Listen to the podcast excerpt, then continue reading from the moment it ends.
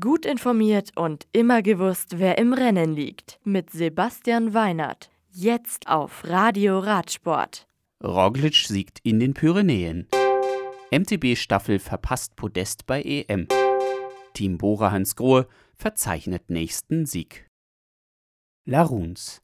Die schwere 19. Etappe der Tour de France in den Pyrenäen gewinnt Team Lotto NL Jumbo-Profi Primus Roglic vor Geraint Thomas von Sky und Romain Bardet von AG Desert La Mondiale. Im Maillot jaune ist Geraint Thomas. Peter Sagan trägt grün und Julien Alaphilippe das gepunktete Trikot.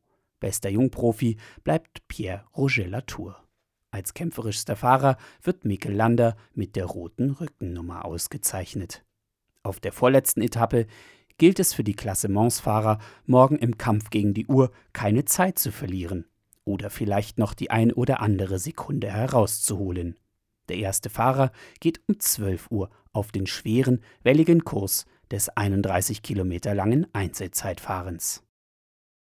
Graz. Bei der MTB-EM im Team Relay siegt Italien vor der Schweiz.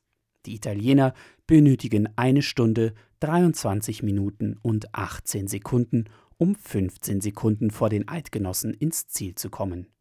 Dritter wird das Team aus Dänemark.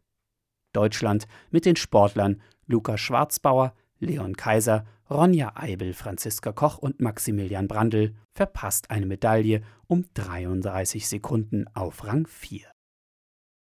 GP Pino Cerami das von der UCI in der Kategorie 1.1 eingestufte belgische Eintagesrennen gewinnt Peter Kennock von Bora Hans Grohe. Jérôme Bonnier von Vanti Group Goubert wird Zweiter und Sportflanderin Balois-Fahrer Benjamin de Klerk kommt auf Rang 3 des 202 Kilometer langen Rennens ins Ziel.